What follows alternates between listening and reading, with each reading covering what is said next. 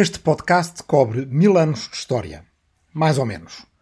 De 950, ano em que morre Al-Farabi, até 1948, ano da Declaração Universal de Direitos Humanos, e também do 1984 de George Orwell, como vimos na nossa última conversa. Mil anos menos dois, 998. Mas se considerarmos o ano do nascimento de Al-Farabi, 872, nesse caso serão 1076 anos. Nestas coisas não dá para ser excessivamente exato. Agora que estamos a chegar ao fim, em vez de andarmos para a frente e percorrer o espaço que nos falta até ao presente, vamos andar para trás, até ao passado e percorrer também o espaço que nos falta até ao presente. Cem anos antes de Al-Farabi, nasceu na Pérsia Oriental, na mesma região do Coração, um homem chamado Muhammad ibn Musa al-Khwarizmi. Corria o ano de 782, ou seja, 90 anos antes do nascimento de Al-Farabi. Segundo um historiador de uma região um pouco diferente, ali ao sul do Mar Cáspio, chamado Al-Tabari, que provinha do Tabaristão, o nome completo de Al-Khwarizmi era, na verdade, Muhammad ibn Musa al-Khwarizmi al-Majuzi al-Kuturbuli acrescentando assim a Nisba, ou seja, o nome que indica o local de nascimento, Al-Khwarizmi, provindo do Khwariz ou coração, ou Khwarizm, juntando, portanto, a essa Nisba, que se refere ao Khwarizm, ou coração, uma cunha, aquilo que hoje em português chamamos alcunha, provindo mesmo desta palavra cunha.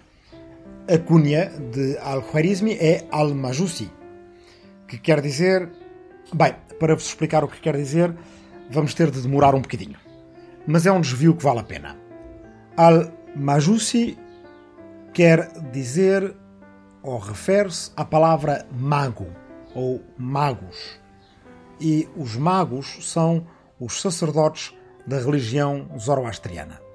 A palavra aparece poucas vezes nos próprios manuscritos zoroastrianos, mas depois, já na época helenística, na época em que Alexandre o Grande chega à região que era a região zoroastriana, quando o zoroastrianismo era a religião oficial do Império Persa, estabelece esta palavra magi, que tem a ver com os magos e que se refere aos sacerdotes do zoroastrianismo, mas também àqueles que nas regiões zoroastrianas são sábios, são conhecedores conhecedores em particular da astronomia, também da astrologia, conhecedores de ciência em geral.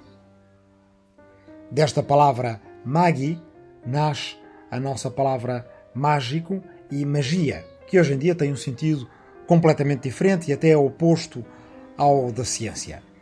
Mas, por exemplo, um autor do Renascimento como Giordano Bruno, no seu livro De Magia, que traduzi para a editora Tinta da China, refere-se logo na sua primeira página à magia como apenas o conhecimento da realidade ou a ciência e diz que os primeiros cultores da magia eram os Magi, ou seja, os zoroastrianos. Portanto, Al-Khwarizmi, se era também chamado, pelo menos por um historiador pouco posterior à sua vida, Al-Tabari, por Al-Majusi, ou seja, por o mago, estaria aqui a ser insinuado que ele era ou tinha sido zoroastriano antes de ser muçulmano.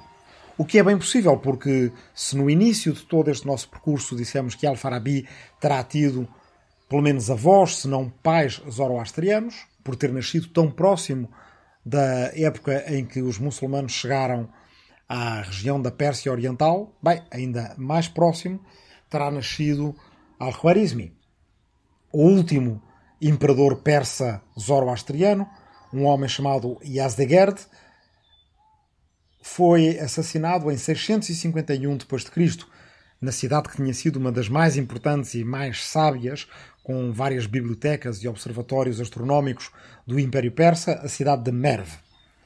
651 marca então um momento de viragem no qual o Império Persa deixa de ser zoroastriano e passa a ser muçulmano. Isto é, 80 anos antes de nascer Al-Khwarizmi.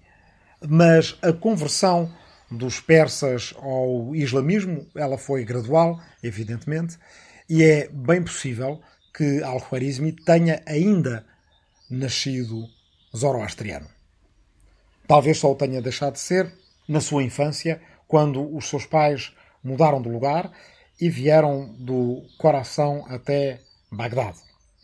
Mas já lá chegaremos, porque ainda há um outro pequeno desvio que interessa fazer para explicar esta palavra Magi ou Majus, Al-Majus, em árabe. Como todos nós sabemos, há uma tradição cristã que nos diz que quando Jesus Cristo nasceu, que passado poucos dias, os seus pais, José e Maria, foram visitados por três reis vindos do Oriente, a que nós chamamos de reis magos, e que noutras tradições não são exatamente reis, mas são apenas sábios, homens sábios. Em inglês, por exemplo, diz Three Wise Men. Ora, estes três sábios vindos do Oriente, se eram magos, reis magos, eram muito provavelmente zoroastrianos. E essa tradição tem todo o sentido porque se se diz que os reis magos vieram seguindo uma estrela e terão sido os primeiros a identificar no nascimento de Cristo o nascimento de um Messias, não se esqueçam aquilo de que falámos na nossa primeira memória, no zoroastrianismo, como trazendo uma série de elementos que estão basicamente nas raízes das três religiões abrâmicas o céu e o inferno, o combate entre Deus e o diabo, a estreita ponte que as almas têm de atravessar para chegar ao paraíso na tradição islâmica. Portanto, uma série de elementos que vêm do zoroastrianismo como primeira religião monoteísta, mais antiga ainda do que as três religiões abrâmicas, não nascida no Mediterrâneo Oriental ou na mesma região do Médio Oriente, na qual nasceram judaísmo, cristianismo e islamismo, mas nascida antes e mais longe, mais lá para o Oriente, mas influenciando toda a Ásia Central, o Médio Oriente e o Mediterrâneo Oriental. Nessa religião zoroastriana há uma figura, a do Shawshant, que é a figura do Messias. O Shawshant, que depois, mais à frente, é conhecido só por Shoshans, é basicamente um Messias alguém que há de aparecer para anunciar o fim dos tempos e a passagem a uma era de eternidade. É então possível que os reis magos, que aparecem poucos dias depois do nascimento de Cristo, estejam identificados com o zoroastrianismo que andava ainda antes do judaísmo e ainda antes do cristianismo, que não nasceu com Jesus Cristo, evidentemente, mas com os seus apóstolos e em particular com São Paulo, à procura do Salshant, ou do Messias do zoroastrianismo. Portanto, ali, escondidos, discretos, estão também no início do cristianismo três magos, três magi, ou, como se diria em árabe, como aparece no nome de Al-Khwarizmi, Al-Majus, que, quase esquecidos, nos dizem que o zoroastrianismo estava lá ainda antes das três religiões abrâmicas. Ora, Dizia eu há pouco que Al-Khwarizmi viajou na mesma trajetória, fazendo a mesma viagem que Al-Farabi fará 100 anos depois dele, partindo lá do leste do Mar Cáspio até chegar a Bagdade. Só que quando Al-Khwarizmi chegou a Bagdade, levado pelos seus pais, ele era ainda criança. Será aí, talvez, que os seus pais, vindos de uma região fortemente uh, zoroastriana ainda, como era a região que hoje é do Turcomenistão e do Uzbequistão, a região do coração.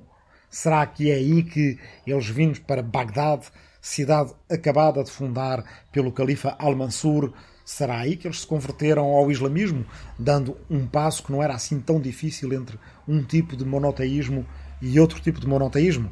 Não sabemos. O que sabemos é que quando Al-Khwarizmi chega a Bagdade, levado pelos seus pais, a cidade tinha acabado de ser fundada, ou quase, porque no fundo Bagdade tinha apenas mais 18 ou 20 anos do que Al-Khwarizmi. Bagdade foi fundada no dia 30 de julho de 762 e Al-Khwarizmi nasceu em 780 ou 782. Portanto, quando Al-Khwarizmi tinha 18 ou 20 anos, Bagdad tinha 40. Se Al-Khwarizmi viajou para Bagdad com, digamos, 5 ou 6 anos, ele terá lá chegado quando Bagdad era Madinat al-Islam, a cidade da paz, e se resumia ainda à cidade redonda no centro de Bagdad.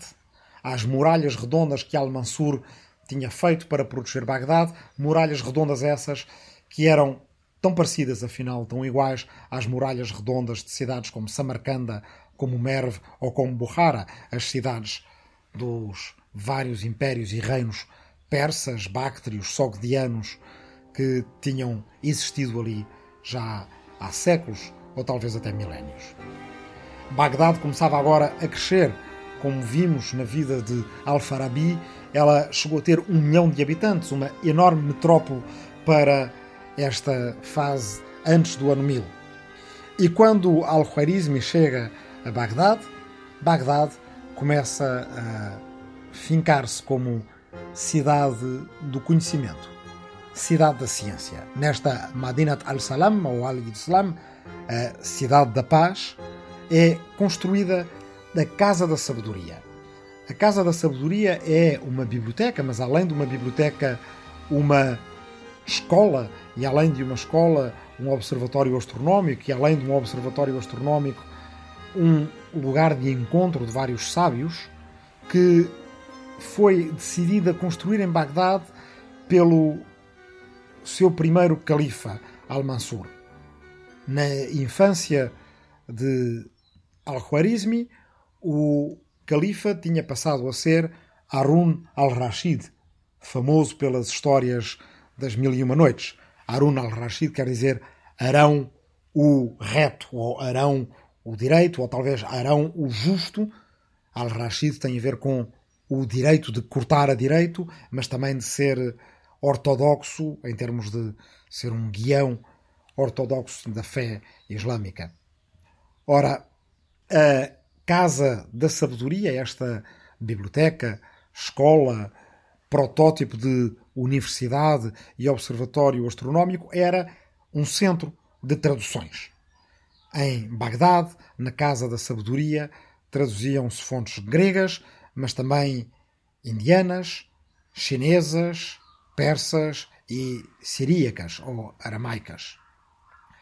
A Casa da Sabedoria, Beit al-Ihma, é o lugar onde Al-Khwarizmi se vai sediar, estudando principalmente, não só, mas principalmente, geometria grega, as obras de Euclides, e matemática indiana. Al-Khwarizmi vai aproveitar os símbolos que os indianos tinham inventado para significar os números, e é ele que vai introduzir aquilo a que nós hoje em dia chamamos numeração árabe, mas que no fundo não é exatamente numeração árabe, é numeração indiana ou talvez indo-arábica, incluindo especialmente o zero, o número que significa o vazio ou o nada e que foi inventado pelos indianos.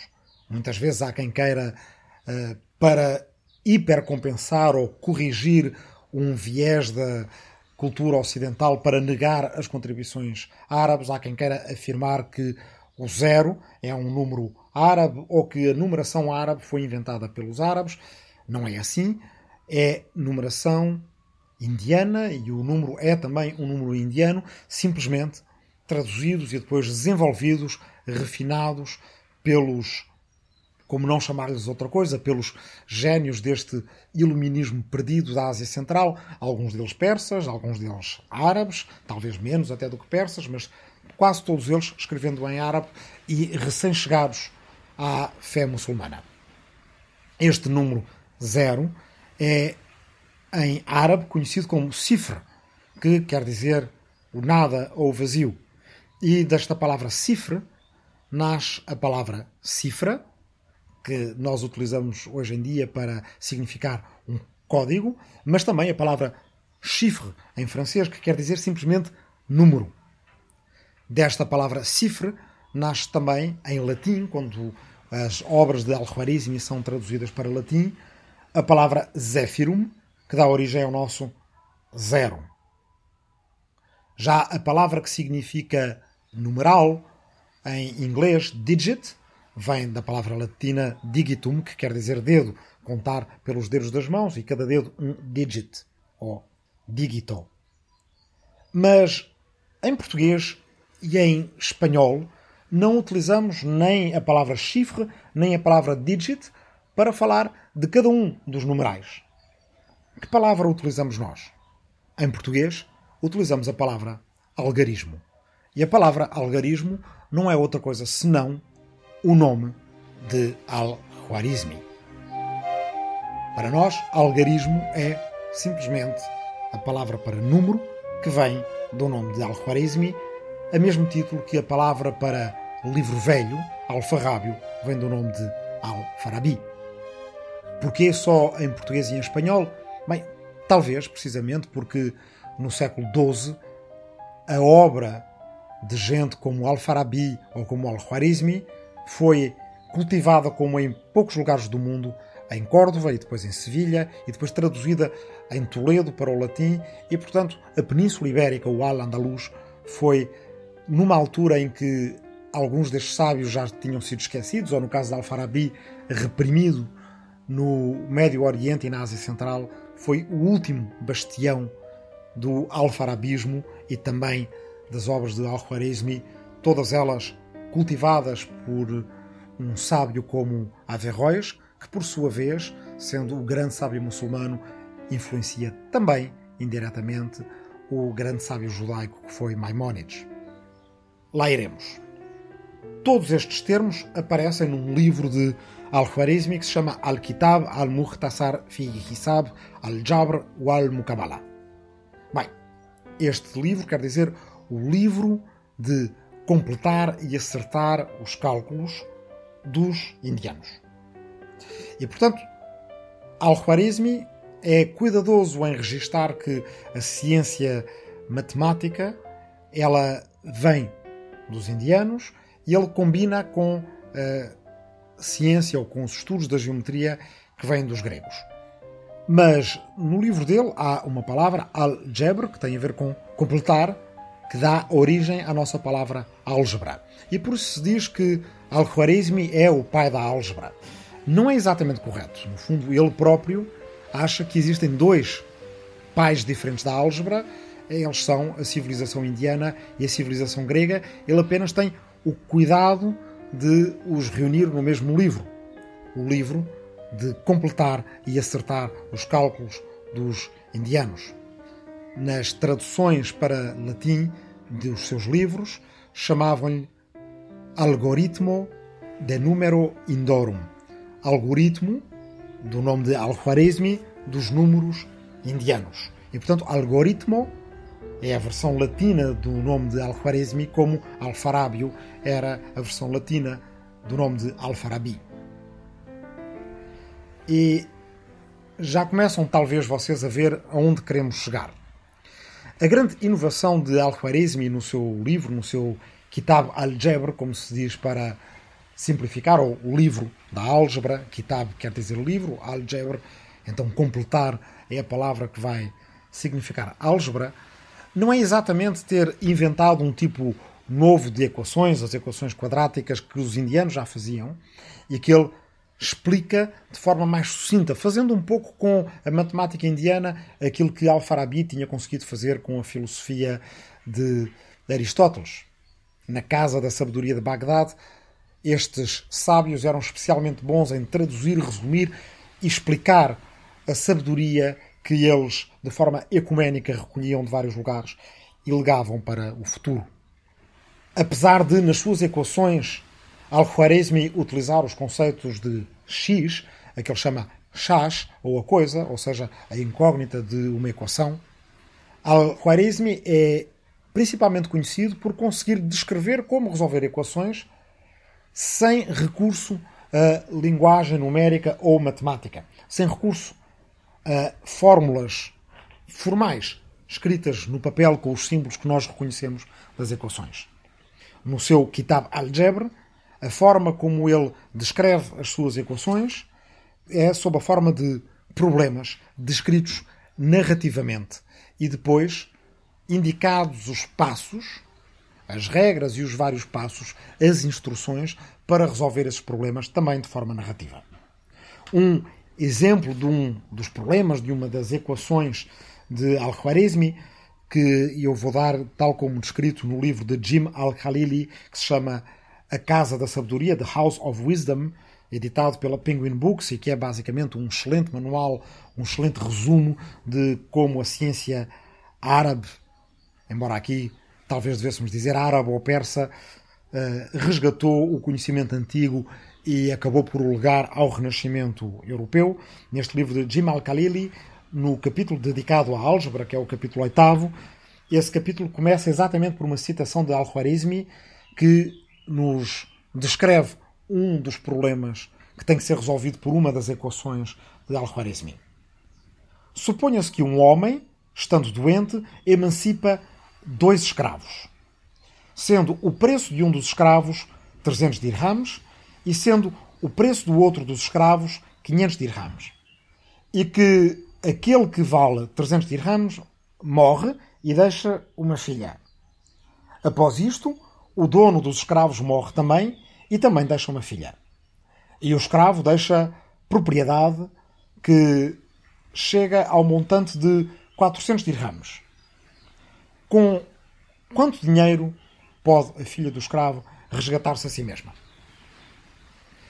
Portanto, esta é uma descrição simplesmente narrativa, por palavras, não por símbolos ou por manipulação de símbolos matemáticos, de um problema matemático. Mas o que é interessante em Al-Khwarizmi é que ele descreve também narrativamente os vários passos que é necessário dar para resolver um problema destes. E no seu Kitab Al-Jabr, o que ele nos deixa são listas de instruções acerca de como resolver problemas a essas listas de instruções, a esses passos sucessivos que podem ser computados ou calculados para resolver um determinado problema, chamam-se algoritmos. Claro, também do nome latino de Al-Khwarizmi, que era algoritmo. E, portanto, Al-Khwarizmi é o pai, ou o padrinho, se quisermos, dos algoritmos, como Al-Farabi é dos alfarrábios. Porque ir buscar Al-Khwarizmi agora, quando já estávamos no fim da nossa história, em 1948, depois de termos percorrido todo aquele percurso que leva da ideia aristotélica do intelecto ativo, ou do intelecto que é partilhado pela humanidade inteira, à ideia renascentista em Pico della Mirandola da dignidade igual para todos os humanos, até à ideia que vai surgindo no século XVIII e depois cria um movimento dos direitos humanos no final do século XIX e que acaba por se codificar na Declaração Universal de Direitos Humanos. A viagem que nós fizemos foi principalmente uma viagem pela política e pela humanidade. Uma viagem pelas raízes pré-modernas do conceito de direitos humanos, mas no fundo também pelas próprias raízes pré-modernas da modernidade, ou como poderíamos chamar-lhe de outra forma, pela pré-história da modernidade. Mas ir buscar Al-Khwarizmi tem para nós o interesse de cometer com ele uma grande injustiça. E por isso demorei até agora a fazer-lhe a justiça possível num episódio deste género.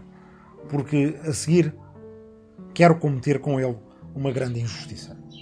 A injustiça de que falo é opô-lo, de certa forma, a Al-Farabi. E quando digo que é uma injustiça, quero salientar que Al-Khwarizmi e Al-Farabi não se opõem de forma nenhuma. Ambos fizeram parte do mesmo iluminismo perdido. Ambos estudaram na mesma cidade. Ambos eram tolerantes e ecuménicos na forma como aceitavam o conhecimento, viesse ele de onde viesse, o valorizavam e o transmitiam. Pela maneira como valorizavam o conhecimento, fosse ele grego, chinês, indiano, persa, árabe ou muçulmano, de onde ele viesse. Eles são parecidos e não opostos. E também não são opostos os conceitos que nascem dos seus nomes. Os algoritmos não são opostos aos alfarrábios, e a prova é que, para sabermos de algoritmos, nada melhor do que ler o Kitab al-Jabr, o livro da álgebra, de Al-Khwarizmi, que é, na prática, porque nas bibliotecas antigas onde ele está, ele é um alfarrábio.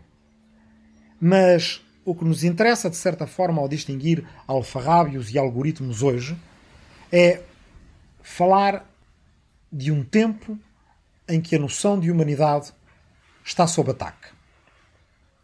Na conversa passada, o 1984 também não servia para opor à Declaração Universal de Direitos Humanos. A perspectiva, a missão, os objetivos, as causas de George Orwell provavelmente não eram muito diferentes das causas de muitos daqueles que deixaram codificados os direitos humanos. Se George Orwell estivesse atento às notícias naquele ano de 1948, acharia boa a Declaração Universal de Direitos Humanos, acharia provavelmente insuficiente quando ele via que a Guerra Fria, essa espécie de guerra civil da humanidade em baixa intensidade, estava a começar. Ele fazia parte da luta pela causa dos direitos humanos, era provavelmente apenas bastante mais pessimista do que René Cassin, Charles Malik, P.C. Chang, Hansa Mehta ou Eleanor Roosevelt. Mas ao escrever o seu 1984, George Orwell deixou uma prefiguração daquilo que poderia ser o futuro da humanidade após a Segunda Guerra Mundial. Um futuro ao qual não nos devemos deitar a adivinhar, mas um futuro à qual pergunta, que é o tema de toda esta nossa memória, devemos responder não adivinhando, mas fazendo.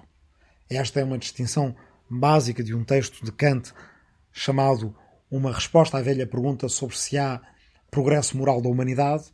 Resposta é essa, que depois de explorada a ideia, a pergunta de se há progresso moral da humanidade, Kant diz, em última análise, a resposta a esta pergunta não é uma resposta para dar adivinhando, mas para dar fazendo, ou seja, esforçando-nos nós mesmos por haver progresso moral da humanidade. Se acreditarmos que ele é possível e se fizermos por ele acontecer, ele poderá acontecer. Se não fizermos nada por isso, certamente ele não acontecerá. Hoje, passadas tantas décadas sobre a Declaração Universal de Direitos Humanos, tantas décadas sobre o 1984 de George Orwell, mas no fundo, apenas ontem, se pensarmos no tempo largo da história, continuamos confrontados com estas duas possibilidades. Como será o nosso futuro? Um futuro em que, em cada agora, agora e mais agora, como todos os que exploramos durante estas nossas conversas e estas nossas memórias, se responda alargando o conceito de humanidade, até nele incluir todos os humanos pela dignidade inerente que cada um deles tem por apenas ter nascido, ou um futuro em que se desumanizem os humanos? Ao dizer que é possível um futuro em que se desumanizem os humanos, estarei provavelmente a parecer mais alarmista do que aquilo que deveria ser. Mas olhemos à nossa volta e vejamos como é possível que os humanos sejam desumanizados todos os dias e que todos os dias nós vejamos os humanos serem desumanizados e isso muitas vezes não nos provoque especial indignação. Os humanos são desumanizados quando são criados sistemas de controle e vigilância que os tratam como números.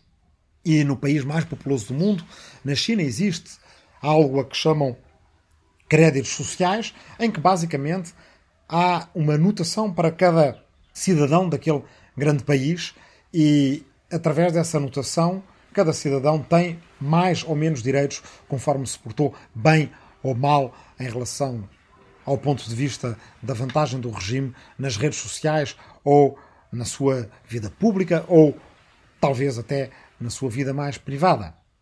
Com mais ou menos créditos sociais, pode ou não fazer-se determinadas viagens, concorrer a determinados postos. Humanos tratados como números.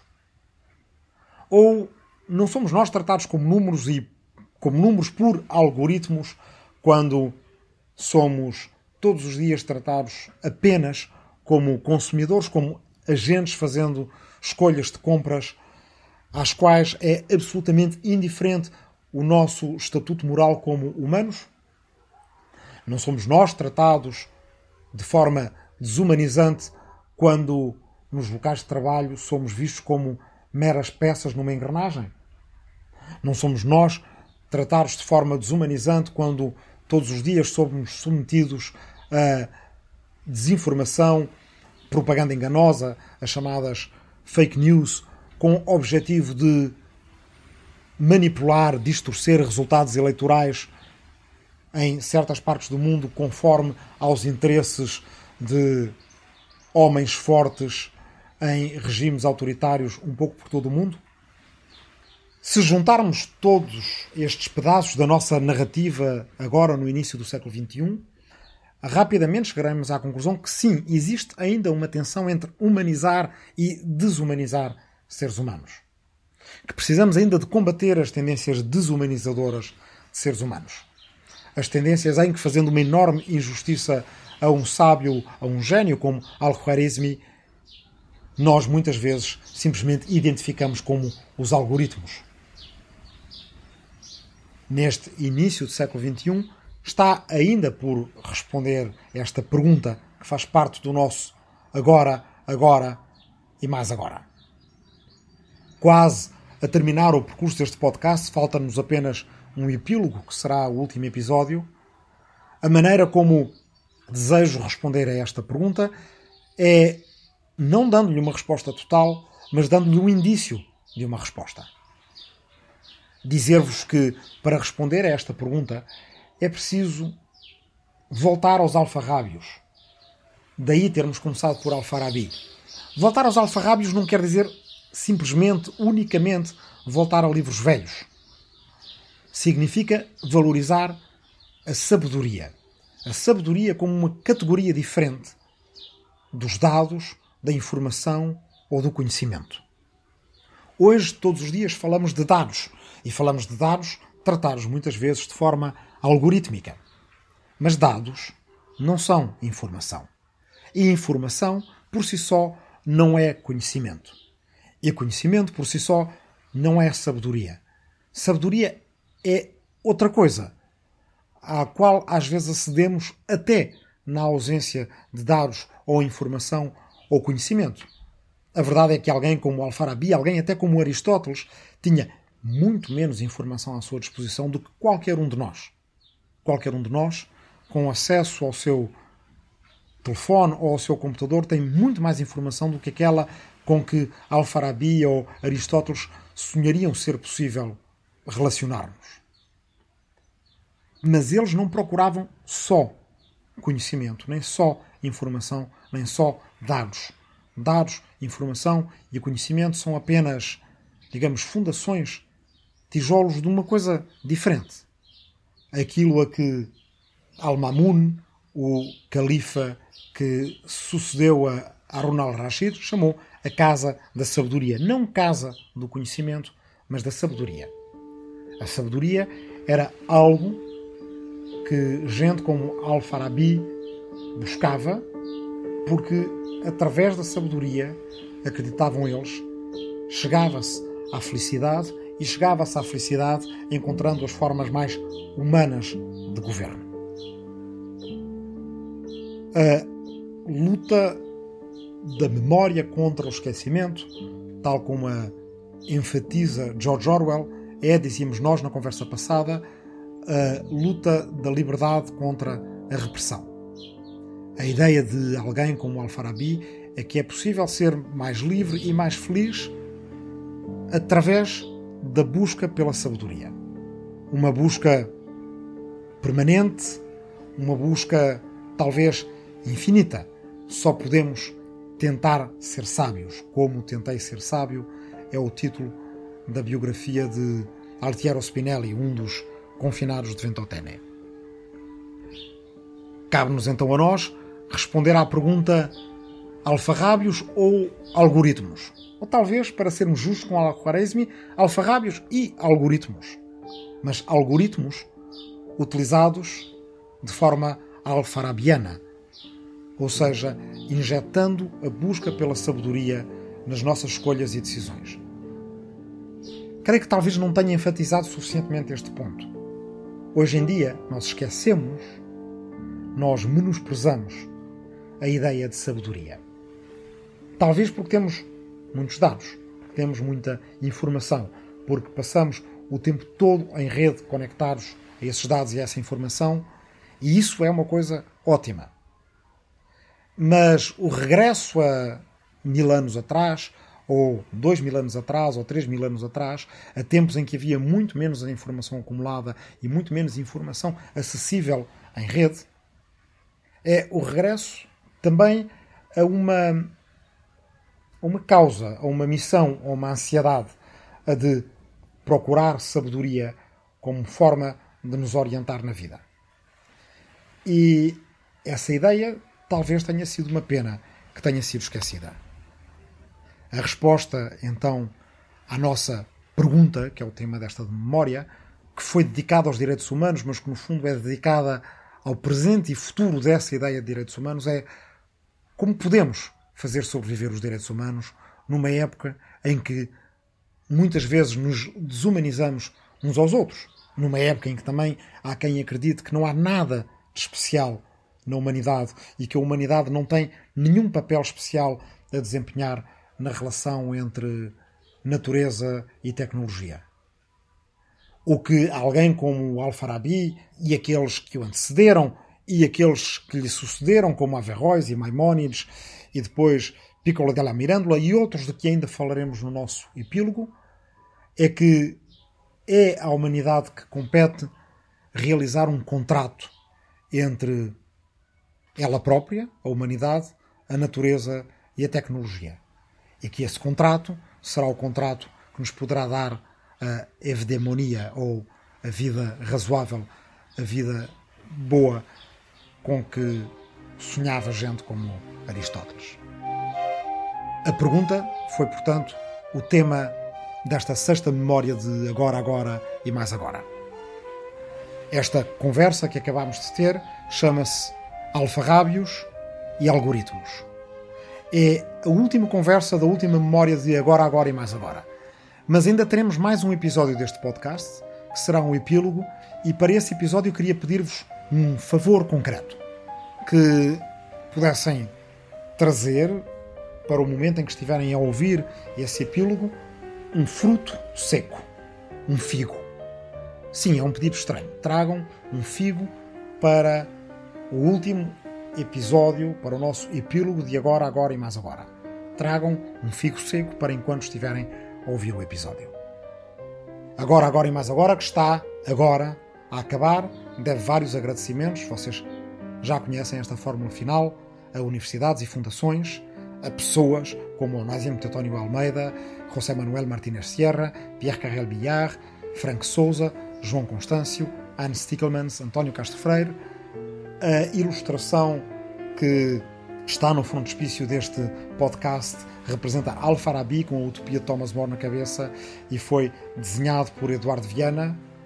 O podcast Agora, Agora e Mais Agora é dedicado a todos aqueles que estão de quarentena e a lutar contra a pandemia de Covid-19, incluindo aqueles que estão na aldeia de Arrifana, onde agora regresso para acabar este podcast. E vai dedicado à memória dos mais de 350 mil humanos que já perdemos durante esta pandemia. Obrigado por escutarem e encontro-vos mais uma vez, mais uma última vez, no epílogo de Agora Agora e Mais Agora. O público fica no ouvido.